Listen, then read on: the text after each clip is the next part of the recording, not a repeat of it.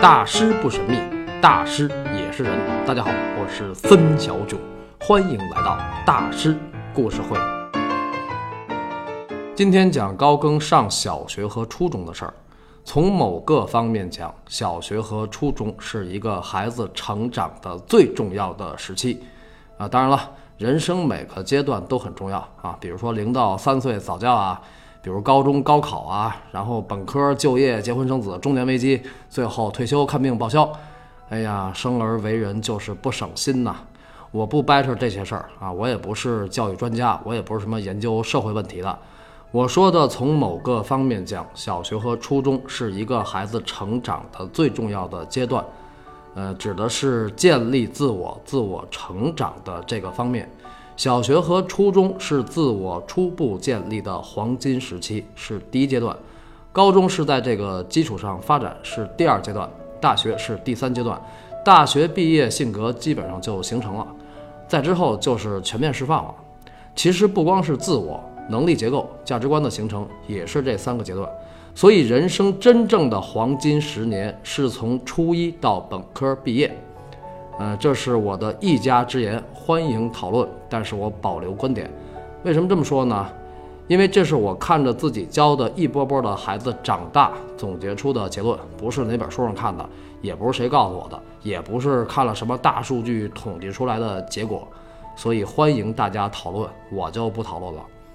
高更的自我是极其强大的，他的自我建立也很顺畅，所以高更的一生都是主动的。梵高的自我建立就明显滞后了，从伦敦古比尔时期才开始，已经二十了。所以梵高从小到大就过得特别苦，而且极其被动。因为高更跟梵高的这个特殊关系，所以我会把他俩对比着讲。上期结尾说了一句，就是高更九岁那年突然离家出走，这是怎么回事呢？这是这么回事儿，高更九岁那年，有一天在叔叔伊西多尔的房间里发现了一个图片儿，图片里画的是一个旅行者拿了个手杖，背个包在路上走。高更一下就被这个旅行者迷住了，帅呀！高更看得如醉如痴。有人说这个图片就是19世纪法国现实主义大师库尔贝的一幅名作的印刷品，作品的名字叫《你好，库尔贝先生》。我也特别希望是，因为高更确实是被库尔贝严重的影响，尤其他那个自恋和拽啊，跟库尔贝是如出一辙。而且库尔贝比高更其实还要过分。高更有一幅作品就叫《你好，高更先生》，但是所有的资料提到高更九岁这个事儿的时候都没有提到库尔贝，所以呢，呃，这个图片应该不是库尔贝的作品的印刷品。不过独自旅行这个事儿，高更从那天开始倒是合计上了。过了几天，他真的找了个棍子，扛个包，离家出走了。这胆够大的啊！才九岁啊！天黑的时候，他被一个杀猪的送回来了。人家下班回家，看一小孩拿个棍子，扛个包在路边干嘛呢？过去一问，迷路了。杀猪的就把高更给送回家了。阿丽娜满脸堆笑的，太谢谢您了，慢走。他把人送走，回首门一关，啪一个大嘴巴，扇得高更眼冒金星。再好的母亲，该打也得打。高更在那儿捂着脸低着头啊，听他妈在那儿数落他。我琢磨，高更当时虽然很疼很害怕，但是从他后来的一些事儿来看，当时他心里肯定是这么想的：哼，总有一天我会离开这儿出去看看。高更绝对不是被家长一个嘴巴打成乖乖的孩子，成大事儿的孩子怎么能乖乖呢？对吧？哎，我说一句啊。乖乖虽然没戏，但是不乖犯二更加没戏。好孩子不等于乖孩子。咱们中国人说七八九岁讨人嫌，三天不打上房揭瓦。高更也不揭瓦，就是小肖的一个人跑出去了。梵高小时候就经常逃学，离家出走。那高更跟梵高是不是一样呢？高更跟梵高可不一样。梵高小时候长得一般，也没啥特长，说话也不招人待见，性格还古怪，脾气还不好。就是那种木了吧唧的一古怪小孩儿，这样的孩子不可能招人喜欢。这一点上，我们不要高估了自己。以感性的方式判断陌生人是人性的弱点。我们看到陌生小孩的时候，关注的不也是他的长相、习惯和表达能力吗？梵高从小就没有优势，那高更呢？高更从小就魅力侧漏。高更八岁在法国上小学的时候，一开始同学也嘲笑他，因为他操着一口流利的西班牙口音。你想他在秘鲁待了四年啊，西班牙殖民地嘛。但是高更很快就适应了，老师和同学都对他刮目相看。为什么呢？高更虽然不爱说话，也不凑热闹，但是说起话来思维缜密，语言尖刻。另外呢，他对数字的感觉特别好，精于算计，跟小朋友换个什么东西绝对不会吃亏，基本上是以少换多。这两点说明什么呢？说明高更跟同龄人相比，是一个有个性、有主见、成熟的小男孩。你想啊，他小小的就远渡重洋，经历丧父，在唐皮奥家又过过一段奢华的贵族生活。就这个经历、这个阅历，就不是那帮在法国奥尔良长大的同学们能比的。还有呢，高更在小学的时候就经常自己雕刻一些小东西，也没有人教他。他们家邻居经常对他的母亲阿丽娜说：“这孩子将来一定能成为一个雕刻家，这就是有才华呀。”而且高更长得也不错，因为他妈长得就特别好。史料里虽然没有提及他父亲的长相，但是高更他爸十九世纪四十年代就大学毕业，还是新闻系，那个年代就是高知加公知啊，不然路易波拿巴为什么要迫害他呢？对吧？作为一个十九世纪的一个高知。高更他爸的形象能差吗？所以从遗传的角度讲，高更小时候长得也是不错的，聪明、有才华、有异国经历，长得还不错，还不爱说话，思维缜密，这个魅力侧漏啊啊！往那儿一坐，不言不语的就能散发着神秘气息，令人不能忽视。其实就是天生的自我强大，这种自我强大是遗传的结果。咱们都不用说他这个阿拉贡王室波吉亚家族的千年血统，往上追三代就行。太姥爷那一辈儿跨越万水千山的爱情，革命作家姥姥弗洛拉的传奇人生，还有高贵母亲阿丽娜。咱们中国人说书读三代多风雅，这种淡定、自信和冷静的贵族气质是融入到血液之中的。高更上小学的时候，他的老师就说。这孩子将来不是出类拔萃，就是一败涂地，绝非中庸之辈。这话真的把高更的一生说中了。按照世俗的标准来讲，高更的前半生确实出类拔萃，后半生确实一败涂地。但无论如何，他都不是一个中庸之辈。高更十一岁的时候，被母亲送进了一个神学院的寄宿学校。后来他回忆说。这样的教育对我的智力发展毫无用处。大体而言，在这里我很早就学会了憎恨和虚伪、伪善和卑鄙，也学会了不相信与自己的直觉、心灵、理智相反的一切东西。看多叛逆呀！十一岁差不多了，马上青春期了。高更这个还不是说到青春期一定就得跟老师和家长对着干那么简单，是他的自我太强大了。从小就知道用自己的眼睛、自己的感觉去了解这个世界，自我强大就不会压抑自己，也不会被道德绑架。搞艺术的尤其应该这样。梵高跟他就正好相反，从小到大一直想着取悦父母，但是自己又做不到，所以就非常痛苦。这种压抑痛苦一直到巴黎时期才有所缓解，但也只是缓解。梵高的一生其实活的是很委屈的。那高更活得可不委屈，他在寄宿学校待的挺闷得慌，所以就经常搞点恶作剧调剂一下。但他不是那种傻了吧唧的往枪口上撞的学生。他后来回忆说，这种行为所带来的一切后果，往往都要由我自己全部负责。可是被老师发现是极偶然的。一般说来，我也认为这样尝试的后果是非常危险的。你看这个高更还是挺鸡贼的哈。这就是找到游戏感了。咱们再想想梵高十一岁在普罗维利私立寄宿学校的表现。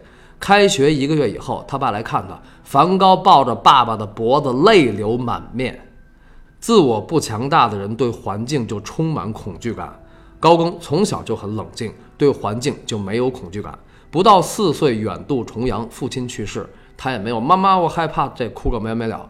这种胆儿大意识，为他后来勇往直前、一作到底的艺术人生打下了坚实的心理基础。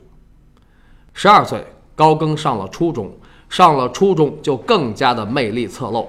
学习对他来讲就那么回事儿，能适应，但是没意思。但是在同学当中，高更可是成熟老道，基本上成了班里的老大。高更曾经回忆过这么一件事儿：有一天，他拿了一件从秘鲁带回来的陶瓷头像到学校，然后同学们都围过来看，这什么呀？什么呀？哪儿的呀？讲讲讲讲。高更开始没说话，结果同学就催他：“哎，赶紧讲讲讲讲。”高更就清了一下嗓子：“ 那是个古老的国度，非常美，非常神秘。有一天夜里，我和表哥迷了路。”讲着讲着，他忽然一摆手：“明天再讲吧，我现在给你们雕个东西，就照这个。”他指了一下那个陶瓷头像，从包里掏出一把刻刀和一块木板，刷刷刷就雕了起来。一会儿就把一个头像雕出来了，跟那个陶瓷的还真有点像。看得他那帮同学嘴都大了。高更非常拽的看了他们一眼：“这有什么呀？切！”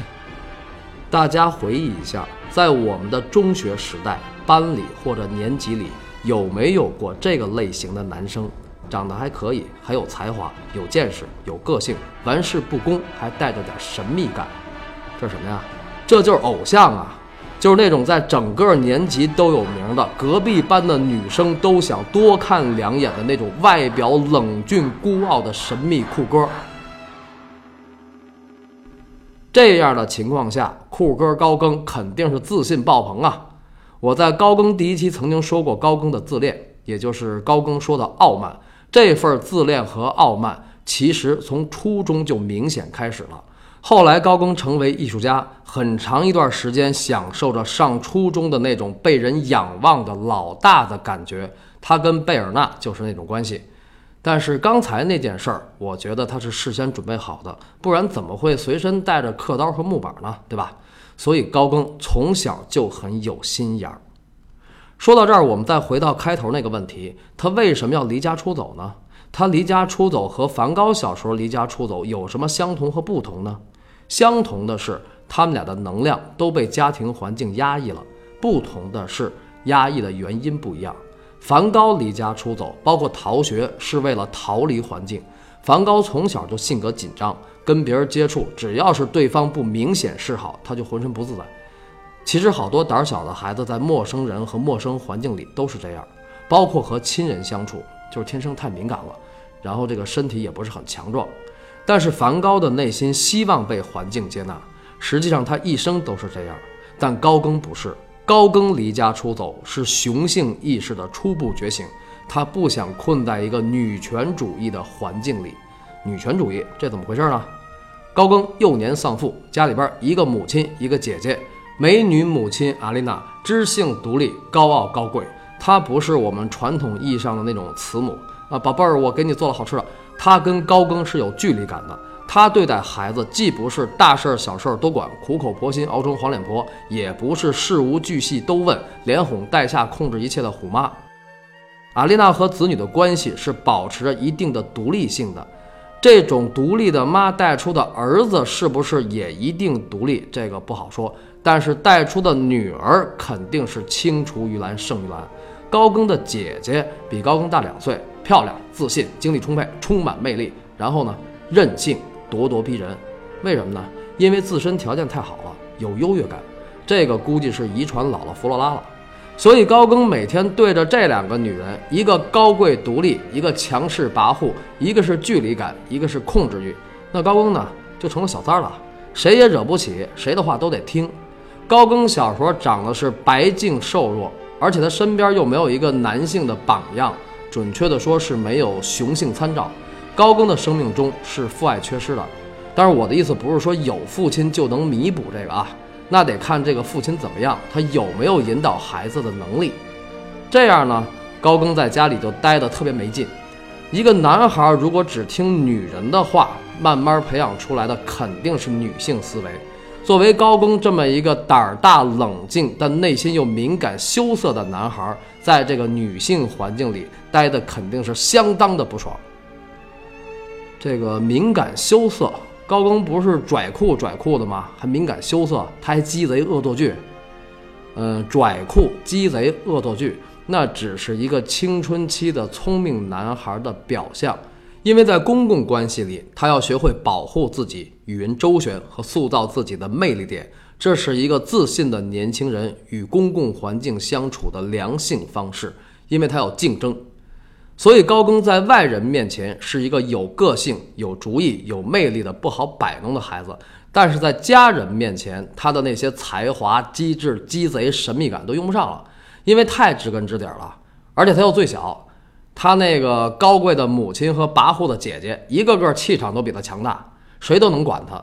哎，这就是女权家庭里男孩子成长的困境，你只能服从，不能竞争，那就没有存在感了。另外呢，敏感羞涩也是搞艺术的特性和天赋之一。你要吃嘛嘛香、大大咧咧的这种人，你搞什么艺术啊？对吧？一个搞艺术的男的必须是自恋的、闷骚的，这样情绪反应才能更丰富、更剧烈，这样才能出作品啊。好多有才华的酷哥都是敏感而羞涩的，比如郑钧，比如朴树。很多年前看过一个栏目叫《朋友》。采访的是郑钧，然后郑钧找来了老狼和高晓松，那时候他们都三十多点，风华正茂。小松老师那时候就特别能聊，但是没有肚子。郑钧一头长发，帅呀。最后郑钧跟现场的歌迷说：“你们现在看着我，觉得自己肯定很紧张，但其实我比你们紧张多了。这就是敏感羞涩。”还有朴树，朴树啊，帅得一塌糊涂。虽然已经四张好几了，但是永远是那种清澈干净的眼神儿，真的是走出半生，归来仍是少年。十几年前，他有一首非常好听但是没有火的歌。快从你的窗口冲出，就用一头也不回的速度，快穿过这最幽暗的山谷，寻找他曾送给你的礼物。你是自由的。后来这首歌重新填词，成为他的重要代表作《生如夏花》。二零零三年，我买到那张原版 CD，看到封面的那句话，我几乎热泪盈眶。在蓝天下献给你我最好的年华。现在说到这句话，我依然激动不已，因为我想起了朴树在歌唱，我想起了梵高在阿尔勒头顶烈日穿过向日葵地，想起了高更背负骂名颠沛流离的后半生。生命一次又一次轻薄过，轻狂不知疲倦，这就是艺术家性格的人。不管他是不是艺术家，因为生命只有一次，不能辜负了热爱。所以，这种人一定要用自己的方式去了解世界。他们对世界独特的感觉，就是生命最重要的能量。这种能量让高更在九岁的时候就蠢蠢欲动。到了初中，高更已经内心坚定。你想啊，那么自信爆棚的人，是吧？初三毕业，高更就迫不及待了，终于念完了，再也不用上这个没劲的学了，再也不能窝在这个没劲的家里了。所以他就对母亲说：“我决定不再上学了，我要做一名水手。”水手梦想是高更第一次为自己的人生做出的庄严决定。这个决定让世界在一个十七岁的少年面前展开。下周三晚六点，孙小九在喜马拉雅大师故事会继续为您讲述高更成长的故事。我的征程是星辰大海，敬请收听。